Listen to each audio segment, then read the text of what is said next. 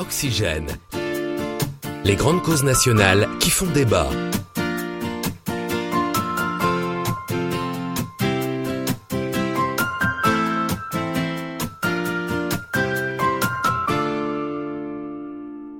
Bonjour à tous et à toutes. Vous écoutez Fréquence la web radio des agents territoriaux. Je vous retrouve aujourd'hui pour parler à nouveau d'éclairage public et de pollution lumineuse. Éteindre la lumière en fin de soirée et mettre en place des LED est une pratique désormais développée dans de nombreux territoires. Mais pour protéger et restaurer la flore et la faune nocturne, cela ne suffit pas.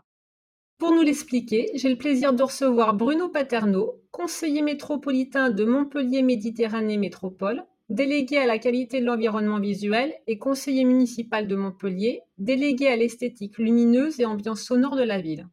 Bonjour Bruno. Bonjour Cynthia, bonjour à toutes et à tous.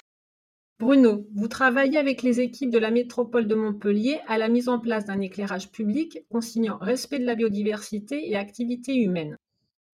Pour quelles raisons réduire, voire supprimer l'éclairage dans certaines zones la nuit et remplacer de vieilles ampoules ne suffit pas à préserver la flore et la faune nocturne? Sur un territoire euh, qui est aussi vaste et aussi euh, distinct que la métropole de Montpellier, puisque nous avons la chance d'avoir une partie de littoral et d'être vraiment euh, au, pied du Grand Pic Saint-Loup et donc déjà de la petite montagne et pas très loin de la Garrigue, euh, avec aussi évidemment un, cœur de métropole qui est hyper urbain et hyper dense. Tous ces territoires différents réunis au sein de la même collectivité nécessitent forcément de, trouver comment est-ce qu'on on va adapter les différents éclairages aux différents endroits en fonction de voilà si on est sur du littoral, sur de l'hyperurbain ou sur du début de ruralité. La difficulté qu'on va avoir, c'est que plus on avance dans le temps, plus les différentes espèces disparaissent et que maintenant qu'on en est à la sixième extinction de masse, il faut réussir à préserver, voire à essayer de faire revenir certaines espèces. Et on a de la chance, la pollution lumineuse, contrairement à beaucoup d'autres pollutions, il suffit qu'on appuie sur le bouton off pour qu'elle s'éteigne complètement. Et quelques mois après, on peut déjà voir revenir certains papillons de nuit, on peut déjà voir revenir certaines chauves-souris, et on va euh, même aller jusqu'à espérer voir revenir quelques vers luisants euh, de plus en plus sur le bord de la métropole de Montpellier. Alors, quel choix technique en matière d'éclairage a fait la métropole pour euh, aller dans ce sens? J'ai cru comprendre qu'il y avait notamment une question sur l'intensité et la couleur de la lumière qui pouvait aussi jouer sur euh, la biodiversité.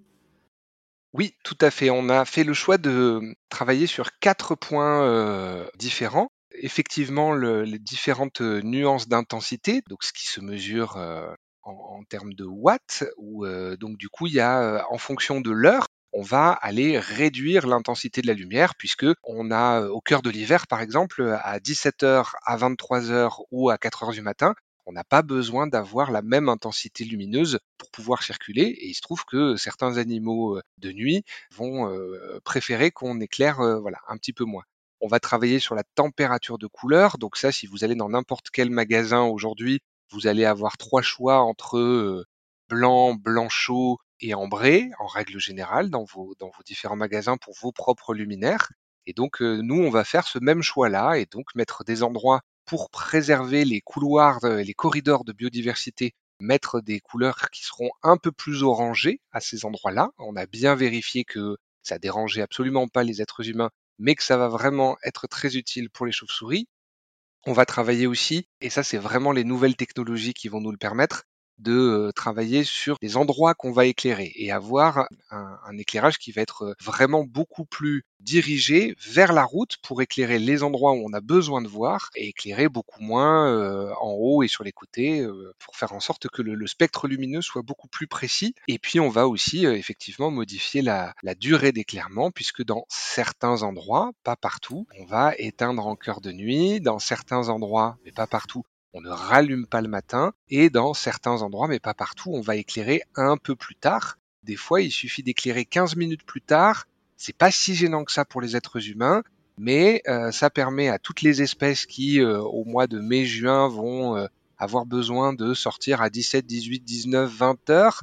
Bon, bah, sinon, on éclaire à 20h02, par exemple. Ça laisse le temps aux petites bêtes d'aller se reproduire ou d'aller trouver de quoi manger, et ça nous permet à nous de vivre convenablement mais voilà, avec un petit peu moins de lumière à ce moment-là. Alors vous disiez aussi qu'il fallait éviter d'éclairer vers le ciel. Est-ce que vous faites partie des collectivités qui envisagent de couper les mâts et d'utiliser aussi des techniques de peinture alors auto-réfléchissantes? Je, je ne maîtrise pas tout à fait le, terme technique, mais il y a des luminescentes et qui sont sur la route, si j'ai bien compris. Voilà, c'est ça. On est effectivement pour l'instant parti plutôt dans une, euh, ça c'est vraiment une, une, mode qui se fait beaucoup pour l'instant, c'est plutôt d'aller réduire la hauteur des mâts pour, euh, pareil, pour avoir aussi euh, un spectre lumineux qui va, qui va aller réfléchir, enfin éclairer à certains endroits et pas baver d'un peu de partout.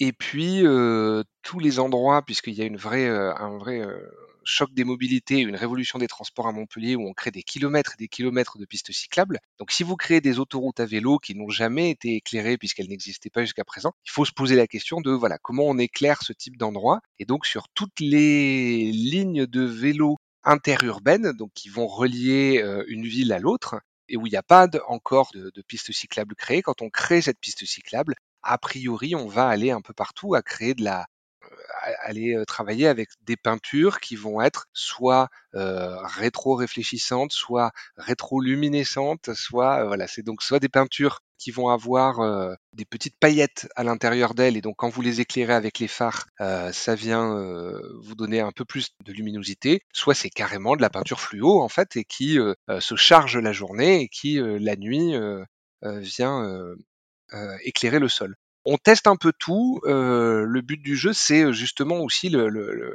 une obligation qu'on se fixe en tant que grande métropole française, c'est d'aller essayer des choses parce que nous, on a les moyens, qu'on peut les essayer pour permettre ensuite aux plus petites villes de venir regarder, tester, essayer. Donc voilà, tout le monde est bienvenu à Montpellier. On vous fait des visites euh, sans aucun problème pour que vous puissiez, on vous, on vous, prête un vélo et comme ça vous pourrez essayer et essayer par vous-même voir ces différentes solution pour euh, éclairer moins, éclairer mieux, tout en euh, voilà, ayant des usages euh, les, les, plus agréables possibles pour les citoyennes et les citoyens.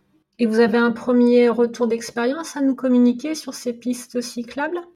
Oui, euh, à partir du moment où on est voilà dans du, des endroits qui sont un peu moins denses, où il n'y a pas d'agglomération, où il y a beaucoup de nature, ça marche toujours plutôt très bien pour les cyclistes. Ce qui est le plus important, c'est de toute façon que la route elle-même soit en très bon état et de travailler, et on le fait avec les, associations, nous elle s'appelle Vélocité euh, pour les, associations qui font partie de la FUB, et euh, de, travailler sur le fait que les vélos soient bien équipés, équipés de phares et de bons phares qui permettent d'être vus certes, mais aussi de voir, et à partir du moment où chacun a sa petite lumière, on arrive à circuler bien parce que les routes sont en bon état. Très bien. Et quels sont les enjeux politiques pour la métropole euh, au regard de ces décisions? Nous, on a définit cinq enjeux qui sont euh, pour, pour euh, chacun aussi importants les uns que les autres. Voilà. Le, le, symbole de la métropole de Montpellier, c'est une étoile à cinq branches. Donc chaque branche est euh, aussi importante l'une que l'autre. On a un enjeu de biodiversité, évidemment. On a un enjeu de sécurité, à la fois sécurité des personnes et sécurité du matériel et, et, des agents qui, qui, les manipulent. On a un enjeu économique hein, de, de, sobriété, faire en sorte de dépenser comme il faut l'argent des citoyennes et des citoyens. On a un enjeu d'esthétique, c'est-à-dire que c'est euh, euh, fondamental que dans une ville qui est belle, vous vous sentez bien et donc euh, dans une ville qui est bien éclairée, vous êtes dans un vrai beau sentiment de sécurité. Et puis on a un enjeu d'innovation pour faire en sorte que voilà que le matériel soit le plus utile possible. Alors, vous citiez cinq enjeux, dont un enjeu économique. Et qu'est-ce que ça représente en termes de coûts et aussi d'économie, ce, plan lumière? Au niveau de la dépense énergétique, là, on va pouvoir le quantifier. Sur le coût, ça va être un peu compliqué de fournir des chiffres puisque euh, on ne sait pas à quelle sauce on va être mangé. Mais on prévoit en tout cas, si ce n'est de réduire euh, le, coût de la facture, au moins de vraiment limiter son augmentation on est en gros à, 50% d'économie avec le passage en LED, donc ça c'est un au minimum 50% d'économie, donc ça c'est ça c'est important puisque en fonction des LED que vous choisissez, de la température de couleur, vous n'allez pas avoir tout à fait les mêmes euh, les mêmes économies en termes énergétiques et financiers. Et effectivement, si vous éteignez pendant 20% euh, de la nuit, bah, vous économisez aussi ça de 20%. Donc c'est vraiment deux des enjeux qui vont permettre d'équilibrer les budgets le mieux qu'on peut. Et quels sont les enjeux sociologiques liés à cette question Au niveau des populations, comment ça se passe? On a fait euh, une étude sur, ces, sur cette question-là qui nous a permis de voir que très majoritairement tout le monde était assez d'accord avec, euh, avec ces différentes euh, modifications des choix d'éclairage. après, effectivement, il s'agira de travailler avec tout le monde et pour tout le monde parce que si vous êtes si vous habitez euh, en centre-ville ou plutôt en périphérie, bah, vous n'aurez pas euh, les mêmes craintes, les mêmes peurs, les mêmes volontés. Si vous êtes plus jeune ou plus vieux, si vous êtes un homme ou une femme, vous n'aurez pas forcément le même rapport à la ville et donc pas le même rapport à la ville la nuit et donc pas le même rapport à la ville plus ou moins éclairée. Et pour nous, voilà, c'est un, c'est un enjeu important de faire aussi avec les gens et de faire avec tout le monde. Est-ce que vous avez déjà euh, constaté des changements de comportement chez, chez les citoyens, les, habitants du territoire? Oui, ce qu'on a pu euh, notamment voir, euh, c'est euh, si je prends des choses très factuelles, on va en avoir deux. C'est au niveau des commerces, au niveau des petits commerces, où effectivement il y a eu une prise de conscience, alors qui vient aussi avec les, les hausses de l'énergie, hein, bien sûr, mais une prise de conscience que éclairer son magasin à 3 heures du matin n'était peut-être pas forcément très utile. Et ça, c'est là on a on a un vrai changement des mentalités sur la majorité des commerçants et des commerçantes. Et après, le, la deuxième chose qu'on peut voir, c'est nous aussi, en fonction des, euh, des plaintes qu'on peut avoir qui vont être déposés sur le, site internet de la ville, où déjà on en a beaucoup moins depuis qu'on a lancé le, grand travail de rénovation, donc ce qui veut bien dire que cette rénovation elle fonctionne, et on a eu un changement euh, très fort qui était que euh, il y a 15 ans vous n'aviez que des remarques sur le fait que l'espace public n'était pas assez éclairé ou pas du tout éclairé. Aujourd'hui on est vraiment à 50% même 60% de gens qui nous font des retours comme quoi euh, certaines rues sont trop éclairées ou voilà, certaines fenêtres euh, trop éclairées. Donc on a, on a un vrai changement dans les, dans les retours que nous font les gens. Il y a un beau changement dans les mentalités, visiblement. C'est ça. Et alors, donc ces réflexions et travaux menés sur le sujet ont abouti à un plan lumière. Est-ce que vous pouvez expliquer à nos auditeurs ce qu'est un plan lumière? Oui, donc pour les collectivités territoriales, le plan lumière euh, va euh, s'insérer dans le PCAET qui va lui-même s'insérer dans le SRADET et, euh, et qui va être un, un grand document d'ensemble qui va nous permettre de réfléchir à quels objectifs globaux pour l'éclairage public sur les cinq prochaines années.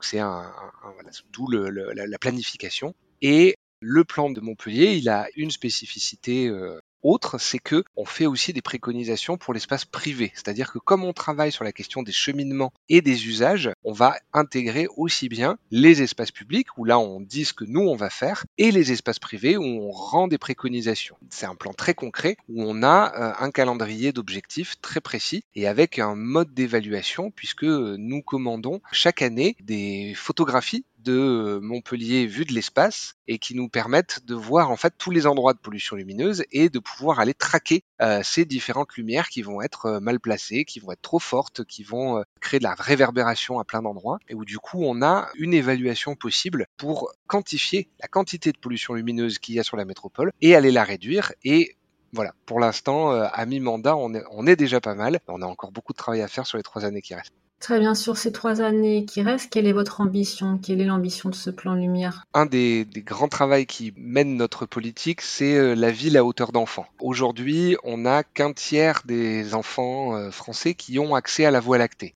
Parce que justement, il y a tellement de lumière autour d'eux, quand ce sont euh, plutôt des enfants des villes, hein, les enfants des champs, pour eux ça peut aller. Il y a tellement de lumière autour de ces enfants de ville que du coup ils ne voient plus, plus assez les étoiles.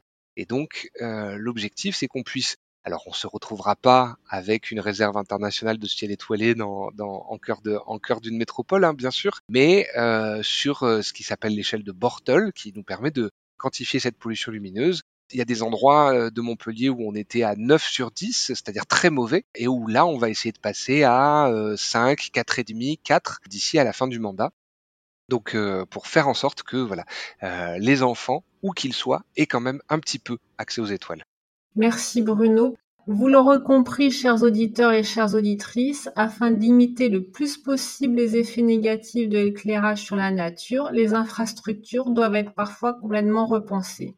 En complément de cette interview, vous retrouverez sur la page de l'émission un lien pour télécharger le plan lumière de Montpellier. Je vous dis à bientôt pour une prochaine émission. Au revoir. Au revoir. Oxygène. Les grandes causes nationales qui font débat.